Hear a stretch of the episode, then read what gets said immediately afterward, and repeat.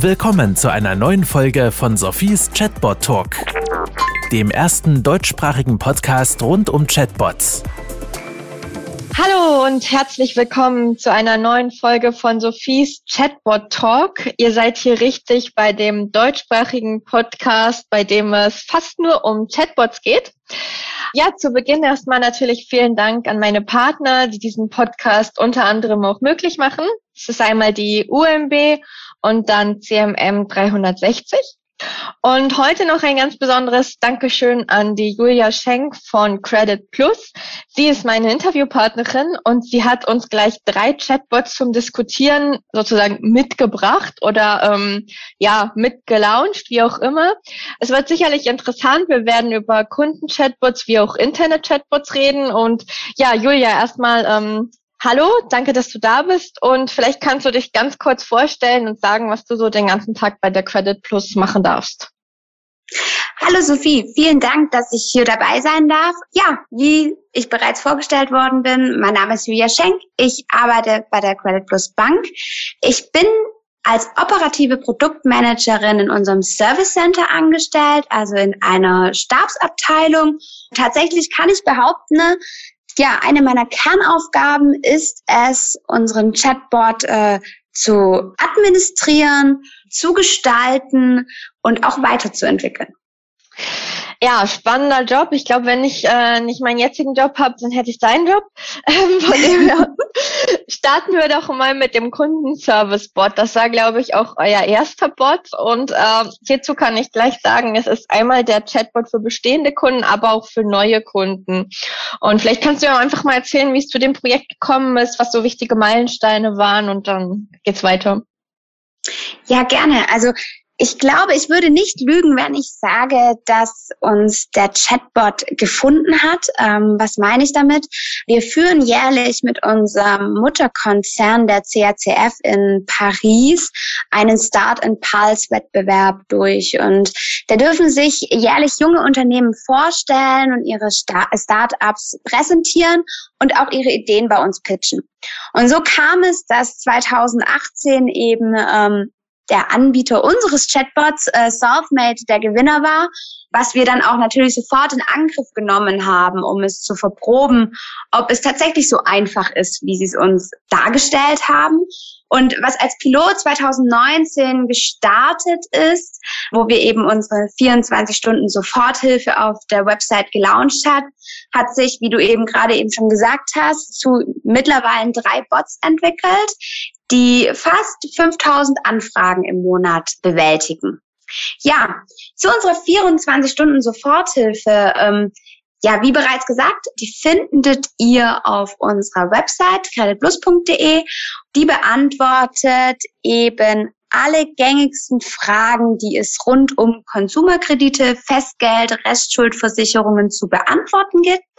Und eine besondere Besonderheit, die es dazu auch noch gibt, wir benutzen unseren Chatbot auch als Self-Service-Plattform. Was meine ich damit? Wenn der Kunde bei uns ähm, schon bereits einen Kredit hat und gerne irgendetwas ändern möchte, hat er dadurch die Chance, mit unserem Chatbot eben seine Anfrage bei uns zu platzieren, damit sie ähm, dann schnellstmöglich bearbeitet wird. Ich glaube, äh, hier würde ich gerne kurz einhaken. Und ja. zwar, ähm, jetzt geht es ja zu dem Thema Automatisierung, beziehungsweise eben genau dieser Self-Service. Wie habt ihr denn da die passenden Self-Service, ich nenne es mal Use Cases gefunden? Also wie habt ihr dann die Idee gefunden, ja gut, jetzt äh, kann der Chatbot plötzlich auch Adressen ändern?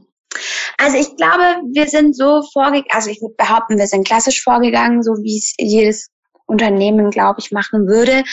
Wir haben uns angeschaut, ähm, erstmal im Service Center und auch in unserer Telefonbetreuung, was fragen eigentlich die Kunden am gängigsten? Wir haben uns angeguckt, wie häufig sind Anfragen zu welchen Themen vorhanden. Wir haben auch unsere Website analysiert. Da hatten wir bis vor dem Chatbot noch eine FAQ und haben geguckt, okay, auf welchen Fragen verweilen die Kunden wie lange und wie häufig und haben das dann eben zum Anlass genommen, das als Basis zu nehmen für unseren Chatbot. Und wir haben am Anfang tatsächlich auch nur zwei Self-Services angeboten, nämlich die Bank Bankverbindung und die Adressänderung. Und damit sind wir ins Rennen gegangen. Und wie es nun mal so ist, ein Chatbot entwickelt sich, glaube ich, erst so wirklich, wenn er in Produktion ist. Und dann ging es wirklich darum, analysieren, analysieren. Was antworten die Kunden? Wo geben sie uns einen Daumen hoch auf die Antwort? Wo einen Daumen runter? Wo stellen sie offene Fragen? Was fragen die Kunden? Und dann dementsprechend dann halt eben gängig ähm, den weiterentwickeln. Ja, also so Bilderbuchmäßig würde ich sagen. Leider macht es nicht jedes Unternehmen so, aber sehr gut. Genau, jetzt hast du das Thema Adressänderung angesprochen. Ähm, ja, ich wollte dich da nicht komplett unterbrechen. Sprich gerne weiter und ich habe dann schon meine nächste Frage parat. Gerne. Also wir bieten den Kunden an, wenn sie ähm, ihre Adresse ändern wollen, müssen sie nicht bei uns anrufen oder uns eine E-Mail schreiben, sondern sie können uns über den Chatbot, über äh, mehrere Fragen eben ihre Anfrage zusenden. Wir achten natürlich da auch auf Datenschutz. Ähm, das heißt, Sie müssen uns schon bestimmte Informationen mitgeben, anhand denen wir den Kunden authentifizieren können, damit wir auch diese Änderung durchführen. Aktuell läuft die Adressänderung auch noch manuell in unserem Service Center. Das heißt, da kommt eine klassische E-Mail an und der Sachbearbeiter hat nochmal einen Blick drauf, um zu gucken, ähm, passen die Daten, passen die Daten nicht, nochmal Fragen zu stellen an den Kunden und dann eben die Änderungen durchzuführen. Ziel ist es aber, dass wir versuchen wollen, eben diese Daten, die wir strukturiert erhalten, auch automatisiert oder per Robotics dann weiter zu verarbeiten und zu prüfen. Ich denke, der Ansatz macht hier Sinn, dass man erstmal sagt, okay, wir gucken überhaupt, ob die Kunden sich sozusagen trauen, dem Chatbot ihre neue Adresse mitzuteilen. Und wenn wir dann merken, okay, super, alle machen das, dann kann man ja auch in weitere Entwicklungen investieren. Jetzt nochmal davor, und zwar das Thema, also ich glaube, wenn jetzt Leute aus Banken zuhören oder auch Bankenkunden, wenn sie gleich denken, ja, ist das denn ganz legal, wenn ich meine Daten oder meine neue Adresse einfach so auf der Webseite eintippe? Ich habe da zwei Wege, einmal für bestehende Kunden und einmal für, oder beziehungsweise bestehende Kunden im Login und dann für Kunden direkt auf der Website, oder? Genau, ähm, also wir bieten natürlich klassisch auch ähm, die verschiedenen Self-Services auf unserer auf unserem Kundenportal an. Und da muss man einfach auch kaum mehr Daten angeben, weil man die Authentifizierung über seine E-Mail-Adresse und sein eigenes Passwort durchgeführt hat. Man kann sich den Chatbot so vorstellen, wie eigentlich ein Formular, das der Kunde ausfüllt und dass er uns dann verschlüsselt eben über die Plattform übermittelt. Deswegen werden da auch mehrere Fragen ähnlich wie bei anderen klassischen Formularen abgefragt. Sehr gut. Klingt jetzt so trivial, aber ich fand den Punkt mit dem im Login gar nicht so selbstverständlich. Ähm, ich habe mich letztens bei meinem Internetanbieter eingeloggt, hatte eine Frage an dem Chatbot und musste zunächst meine Kundennummer, meinen Namen und meine E-Mail-Adresse angeben und habe dann gedacht, hm, ich bin doch eigentlich bereits eingeloggt. Warum muss ich das jetzt alles nochmal eingeben? Es hat dann dazu geführt, dass ich den Chatbot nicht genutzt habe. Ach, du meinst, du hast über den Chatbot im Login quasi das durchgeführt? Ich wollte es dort durchführen, aber ich musste dann wieder zu Beginn meine Kundennummer eingeben, wo ich mich ja eigentlich schon authentifiziert habe. Und dann, das war für mich eigentlich der Grund, dass ich direkt im Login mache, weil ich dachte, dann geht es schneller. Wenn ich aber genau wieder alle, also mich nochmal neu authentifizieren muss, ist das für mich als Nutzer natürlich doppelt gemoppelt und zu mühsam. Also das stimmt auf jeden Fall. Also man muss ähm, bei einem Chatbot immer oder man muss generell, wenn man dem Kunden etwas anbietet, es zu Ende denken oder zumindest von Anfang bis Ende. Ich möchte nicht verheimlichen, dass das auch noch eine Hürde bei uns ist. Wir haben ja auf unserem Kundenportal haben wir ja tatsächlich dieses klassische Self-Service. Also da haben wir zwar den Chatbot auch im Angebot, aber er kann über einen eigenen Self-Service das durchführen.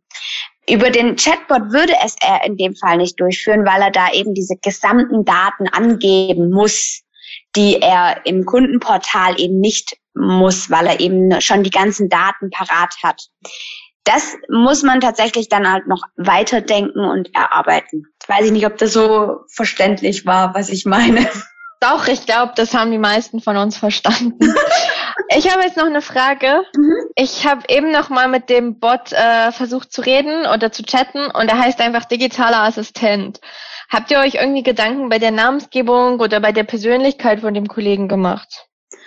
Ja, haben wir. Wir wollten aber tatsächlich, dass es keine eigenständige Persönlichkeit ist, wie es auf manchen anderen Plattformen ist, sondern wir wollten es wirklich als Assistenten und als digitalen Assistenten deklarieren. Okay, also ich merke auch, er ist relativ empathielos, würde ich sagen. Ähm, aber es, es, kann Gründe haben. Also wenn es funktioniert, vielleicht nächste Frage, wenn es funktioniert, würdest du sagen, der Chatbot funktioniert, wird genutzt und so der Einsatz lohnt sich? Ähm, ja, also ich würde definitiv sagen, der Einsatz lohnt sich. Also ich hatte ja schon erwähnt, wir haben ähm, circa 5000 Anfragen im Monat. Natürlich schwankt das im Jahr, Januar, Februar ist immer etwas mehr los als in der Monatsmitte. Und auch das Feedback ist vielversprechend. Also ich kann da jetzt, ähm, was ich sagen kann, ist unser Kundenfeedback, das uns die Kunden geben, liegt aktuell bei 87 Prozent. Das heißt, 87 Prozent der Kunden, die diesen Chatbot bewertet haben, sagen, dass sie sehr zufrieden oder zufrieden waren, weil sie einfach einfach an das Thema kamen, was sie interessiert hat und es lösen konnten. Vielleicht noch eine andere Quote, die wir uns immer mal wieder anschauen, weil man natürlich sagen kann, nicht jeder gibt sein Feedback bei so einem Chatbot an. Zusätzlich äh, schauen wir uns die Verifizierungsquote an. Also wir gucken uns natürlich auch immer ganz gezielt an, sagen die Kunden, die Antwort hat ihnen geholfen oder die Antwort hat ihnen nicht geholfen. Und ähm, hier liegen wir aktuell bei, ähm, bei 80 Prozent. Also wo wirklich die Kunden sagen, ja, die Antwort hat mir geholfen. Okay, da sind wir gerade so in der Pareto-Regel drauf. Wenn du Optimierungsvorschläge hast, nur gerne her damit. Ja, da werde ich mir sicherlich noch ein paar Sachen überlegen. Ich habe dann schon eine weitere ähm, Forschungsidee für dich, aber da kommen wir später nochmal zu. Ja, dann habt ihr noch einen zweiten Chatbot für die Händler, hast du mir gesagt. Gibt es da noch irgendwas Erwähnenswertes? Und was kann der und was war der Grund, warum ihr einen zweiten gemacht habt? Also natürlich, wir haben verschiedene Chatbots, weil wir einfach verschiedene Nutzergruppen haben und du siehst, in unserem Beispiel jetzt, wir arbeiten noch nicht mit Natural Language Processing. Also wir arbeiten noch nicht mit einem Freitextfeld, wo der Kunde seine Frage einfach eingeben kann. Da sind wir noch dran. Ähm, das ist auch ein Doing für uns jetzt in den nächsten Monaten. Bei uns klickt er sich durch einen Fragebaum. Und deshalb haben wir uns auch bewusst dazu entschieden, für die unterschiedlichen Nutzergruppen eigenständige Bots zu bauen, weil einfach die Fragekonstellationen andere sind. Ähm, ein Chatbot für Kunden, da darf man nicht Fachchinesisch reden, weswegen man bei einem Händler schon mit Fachjargon und mit Fachbegriffen kommen kann. Und natürlich auch, wo wir den platziert haben. Also unseren Händlerbot findet man eben auf der Anwendung, die unsere Händler tagtäglich nutzen, um Anträge bei uns zu platzieren. Okay, das heißt, die meisten Zuhörer, wenn sie nicht gerade eure Händler sind, können den Chatbot jetzt nicht ausprobieren. Sollten sie auch nicht. Also es würde ihnen auch nicht helfen, glaube ich. Ich finde das einen guten Punkt, vor allen Dingen auch mit dem Fachjargon, weil ähm, da haben wir ja dann vielleicht nicht wirklich die Persönlichkeit, aber zumindest habt ihr die Bots unterschiedlich nach den Zielgruppen ausgerichtet und somit eben auch ähm, ja einfach die Sprache ein bisschen angepasst.